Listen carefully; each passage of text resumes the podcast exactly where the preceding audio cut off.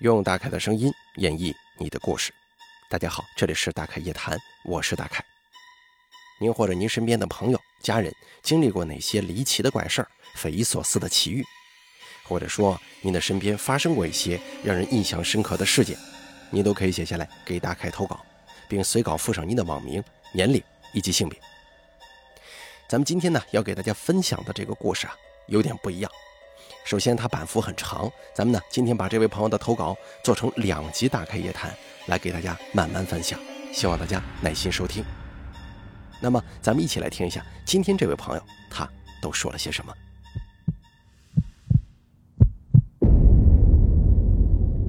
这位朋友啊是这么说的，他说：“大概你好，我呀今年二十七岁，性别男。我听你故事有将近三年时间了，非常喜欢。”也感谢你的声音陪伴我那么久的时光。我目前在山东济南的一家酒吧上班，我身边也有很多喜欢听你故事的朋友，而且我们平常没事的时候啊，就会聚在一起听你更新的作品。这次来给你投稿呢，也是把几个朋友他们自己经历的故事做了一个总结。有的故事呢比较浮夸，有的故事则是比较离奇了。不管其中是否有添油加醋、真真假假。我把这些故事分享给大家，也分享给大凯，希望诸位能够喜欢。咱们话不多说，直接开讲。我下头要说的第一个故事呢，是我的同事小陈，他休病假回来以后给我们讲的一件事儿。为了叙述方便，我就以第一人称的角度来给大家说这个事儿。我这人呢，一向不信鬼神什么的。因为从小到大也没遇见过什么虚幻缥缈的事情，但是就在前段时间，发生在老家的一件事儿，让我真是惊恐万分，不得不信了。老家的一位老爷子去世了，这老爷子，跟我爷爷年轻的时候是工友，到老了又经常在一起打牌聊天，所以一直跟我们家关系挺好。只不过我自己常年在外地上学加工作。回去的很少，而小时候也因为一些特殊原因没怎么回村里住过，所以并不是很熟悉。听说是去年这老爷子得中风了，硬扛了几个月，终究还是没挺过去。按照村里的人情世故，跟这位去世的老人关系比较近的邻居们，每家都得出人前去吊唁。我们老家称这个是给某某人去烧纸。因为我父母都忙得实在是脱不开身，这个任务呢，就正好落在了恰巧休班回老家的我身上。我本以为就是去给个钱，然后等着开席吃饭，吃完了散场回家不就得了？可是万万没想到，我莫名其妙的也跟着去了岭上，而这个岭上在我们这儿啊，是对墓地的一种别称。我一开始是跟着人堆走的。因为有几个叔伯还挺熟悉，我就一边玩手机一边跟着他们走，因为也不知道干嘛嘛，就跟着走呗。可是后来走着走着，应该得有半个小时左右，我身边的人就都成了那种身披白布孝衣的人，妇女的抽泣，男人的哭喊，还有前方不远的唢呐声，还有空中飘洒的圆形黄纸钱，我这一下子就反应过来了。不对呀，我竟然跟着人家亲戚家属一块儿，怎么到老人下葬的地方来了？我就想着这个我不应该参加的，我更不应该过来，就赶紧转身回去吧。但是，一回头，又傻了，路两边都是庄稼地，放眼望去，尽头则是一片我从来也没见过的小树林。这个岭上，我是从来没来过的。这回去的路，我心想，我不一定能找到啊。算了，还是在这等一会儿吧。等会儿跟着人家亲戚的队伍，哎，再走回去。毕竟不是一家人，你跟着下葬，这不合适。想着，我就停下脚步，没有继续再跟着这个送殡的队伍前行，就掏出烟，蹲在路边开始抽。我一边抽烟一边骂自己傻逼呀，光知道看手机了，怎么一个没注意跑这地方来了？是又尴尬又觉得瘆得慌。这个地方我根本就不认识，而且路两边的庄稼地里还零零散散的有几个坟包，这个场景搁谁身上，谁不觉得瘆得慌？啊而就在我蹲在路旁边等的时候，有个穿着很普通的小孩蹦蹦哒哒的跑过来了。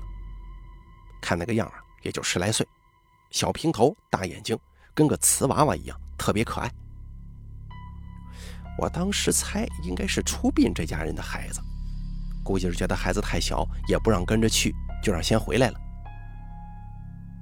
这小孩走到我跟前瞪着大眼睛看着我，什么也不说，直接就对我伸出了手，掌心朝上。我一看，哟，这小孩挺自来熟啊，上来就找我要东西吃。我本来想伸手摸摸他的脑袋的，没想到他很快就躲开了。我无奈地笑了笑，说自己没零食。哎，你带我回村里吧。你要能带我回去，我去小卖部里给你买，怎么样？小孩听我这么说，摇了摇头，指了指我上衣左边的口袋，意思是你掏掏那边。我一看他指我口袋，我就下意识地摸了一下，没想到还真有。那是之前就放进去的一块糖。就是那种塑料纸包起来的水果味的硬糖，因为自己之前呢一直有点低血糖，经常会在身上放块糖以便应急。但是我这次回老家，身上穿的这一件是之前留在老家的衣服，我就给忘了里头放过糖的这个事儿。我心想，好家伙，还真让这小孩给蒙对了。我立马就掏出糖来给他了，他剥开之后把糖塞进嘴里。脸上露出一个甜甜的、非常可爱的笑容，然后就又蹦蹦哒哒的继续向前走。我呢就跟着他的后头一起往回走。走了大概有十几二十分钟吧，具体记不清了。我就看到了熟悉的路口，我知道，哎，这地方啊是村子的边缘了。而这个时候呢，小孩突然不走了，转身看着我，又伸出手。我看他又想要吃的，接着就赶紧掏自己口袋。可是我摸过来摸过去，这回真是一颗糖也没了。我就对他说：“小朋友，不好意思啊，这回真没了。”可是这个小孩还是伸着手，而且指了指我另外一侧的口袋。我就紧着掏，可确实没有。这个口袋是坏的，我不会往这里头放东西。我就把手掏出来摊开，就向他示意：“我真没了。”可他还是摇了摇头，指着我的口袋。我一看这孩子怎么这么轴呢，索性就说了一句：“真没有了，我还能骗你吗？实在不行，我带你去小卖部，行吗？”说完，我就自顾自地往前走。反正往下的路我自己也认识了，去小卖部买点吃的，也确实应该谢谢这个小朋友。要不是他，我估计得等好一会儿才能回来。刚走到村子口，我就想回头跟这个小孩闲说两句话，可没想到一回头，小孩从身后不见了。我立马到处看了看，发现那个小朋友还站在刚刚跟我伸手要糖的那个位置，而那个位置距离村口这边也就二十多米的距离。只不过这个时候的小孩已经不是刚才那个样了。原本跟个瓷娃娃一样很可爱、很漂亮的一个小孩子，现在浑身破破烂烂，脸上还黑黢黢的。我那会儿脑子就跟短路了似的，就想这小孩难道是刚刚摔倒了？想着我就抓紧跑过去看看这孩子怎么着了。可是当我走近的时候，直接就给我吓懵了。这哪里是个孩子呀？分明就是一堆人形的烂肉，被一圈破布这么包着。头的位置黑乎乎的，根本就看不见五官。那小孩见我回来了，立马又抬起胳膊做伸手要糖的样子。只不过这所谓的胳膊刚一抬起来，就掉地上了，啪的一声，还摔成了一堆碎肉呢。人在极度惊恐的状态之下，第一反应根本就不是尖叫，而是麻木，彻头彻尾的麻木。我脑子当时一下空白了，然后就是从头顶到脚底发凉，我身上的每一根发丝、每一根汗毛都在发抖颤栗，身体情不自禁的也抖。我张大嘴巴，不由自主的想要往后退，可是没想到这双腿就跟灌了铅似的，根本不听使唤，一屁股我就坐地上了。在摔倒疼痛的刺激之下，我立马转身，连滚带爬往村里跑。我一边跑一边回头看，那个小孩哦不，应该说那堆肉，正跟在我后头呢。似乎我跑得越快，他就跟得越快。这会儿也不敢回头看了，疯了一样的往前跑，根本就顾不得其他的什么东西，什么勇敢，什么无畏，都他妈狗屁，那就是一种快要死掉的感觉。终于，我慌里慌张地跑回了家，感觉自己这肺都快裂开了，心脏就在嗓子眼里跳，把嘴巴张到最大，仍旧感觉呼吸困难。躺在自家冰凉的水泥地院子里，浑身都是瘫软的，能做的只有不停的让自己呼吸再呼吸。我爸妈应该是忙完了，已经回到家了，听见我这么大动静，赶忙从屋里出来看。当时看到我人整个躺院子里头，也吓得不轻啊。两个人立马把我弄起来，架到屋子里。而我呢，这时候看见父母了，就感觉放松了很多，浑身就跟泄了劲儿一样，两眼一黑，晕过去了。而等我再次睁开眼睛醒过来的时候，已经人在医院，并且是第二天下午了。这个故事再往后发生了什么？因为我当时忙着去开会，就没再继续往下讲。但是有次吃饭的时候，又偶尔提起来这个事儿。我这哥们呢就跟我说，他后来还真的在他那件衣服的口袋里找到了一块糖，只不过口袋坏了，这个糖漏进了衣服的夹层当中。我听他讲完整个事件之后，没敢继续深问。我想这件事情一定对他造成的冲击特别大，因为每次一提这个事儿，他的脸总是煞白煞白的。下面要说的这一段啊，是我同事张姐给我讲述的。她之前是在老家县城的医院里做护士，但是因为发生了一件非常不可思议的事儿，导致她毅然决然的辞职不干了，然后彻底换了行业。以下呢，为了方便叙述，我仍旧使用第一人称给大家讲讲这个事儿。二零一零年十一月初，我那个时候刚从乡镇医院转到县城医院，那会儿十分高兴啊，不只是因为涨了工资，转到大医院工作也意味着有了更多的学习机会和晋升机会。那个时候自己也是抱着一腔热血努力工作，也想着维护跟新同事的关系。就主动申请替其他同事值夜班，想着好好表现，一鼓作气更上一层楼嘛。但是就当时的工作环境来说，有编制的老员工对新员工一般都不是太友好。我这刚一去啊，就被分到了急诊楼。那个时候跟现在不一样，现在的急诊可不是你谁想去就能去的呀。那天晚上大概一点多钟吧，急诊那边突然来了一位老太太。心前区域疼痛，呼吸困难，并且皮肤苍白，四肢冰凉，整个人呈昏厥状态，濒临休克。这一看就是典型的急性心肌梗塞的表现。值班主任赶忙对接治疗。而这个病状呢，我之前倒也见过，基本上到这个状态已经属于无力回天了，毕竟是疾病突发，还在晚上啊。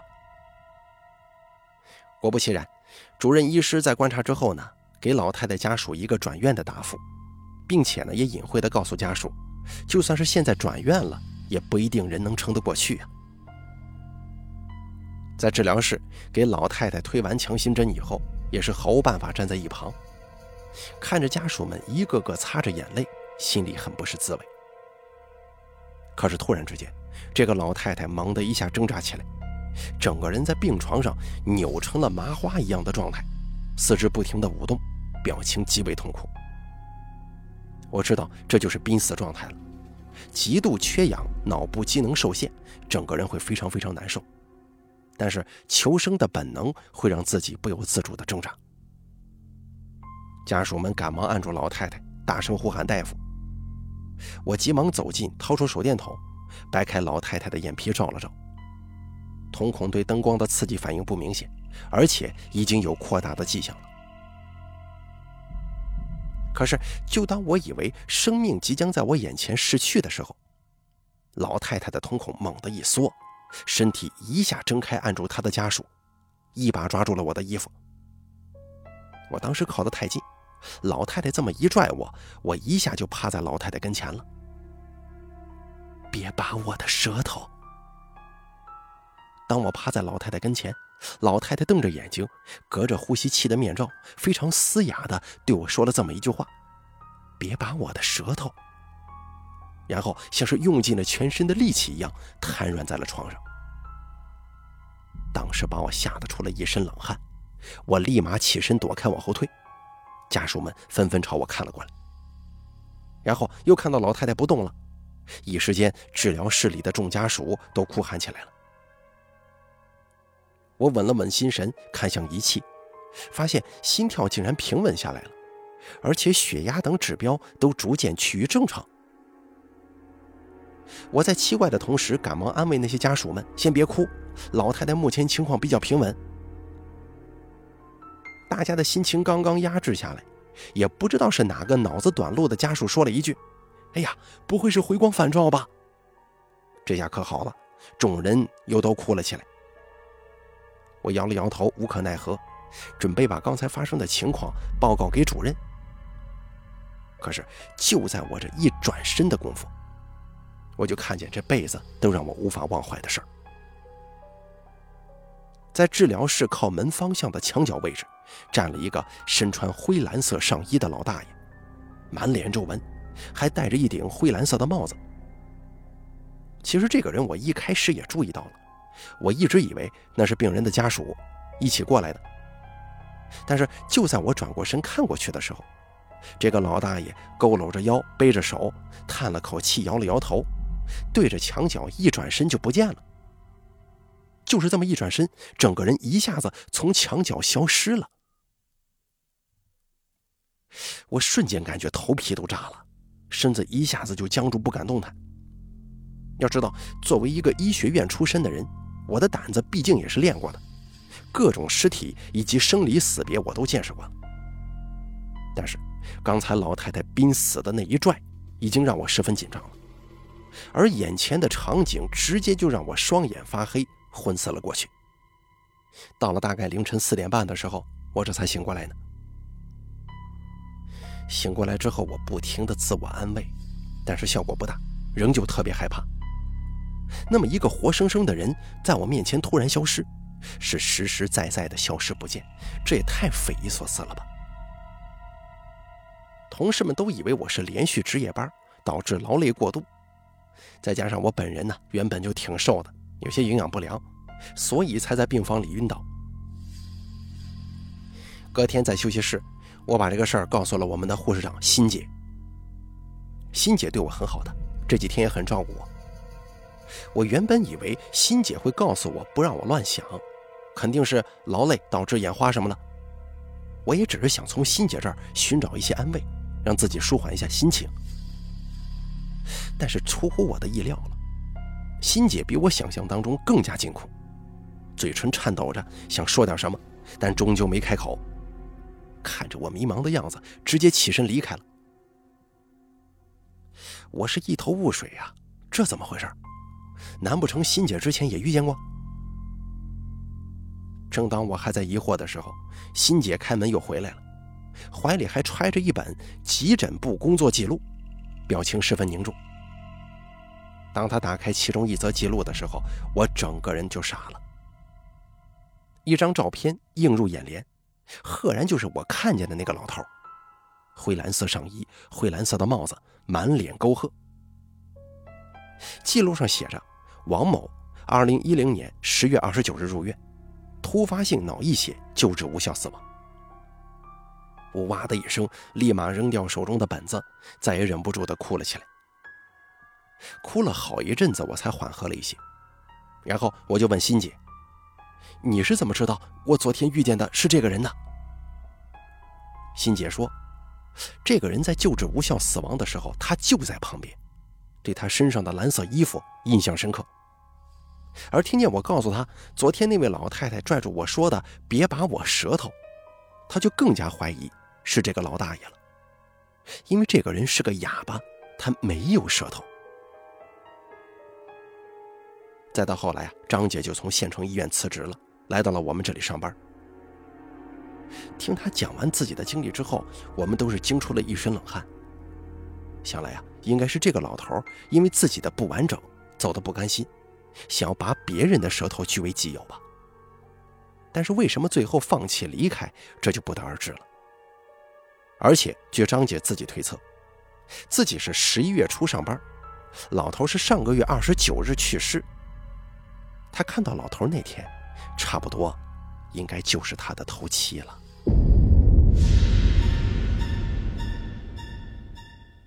好了，咱们这位朋友的投稿呢，第一部分就说到这里了。不过读完这第一个故事的时候，我就觉得下一个故事有所期待呀，因为他这个朋友的经历真的是怪吓人的。你说那个小孩啊，不对，应该说那堆肉，他怎么知道那个兜里有糖呢？他是否具有恶意？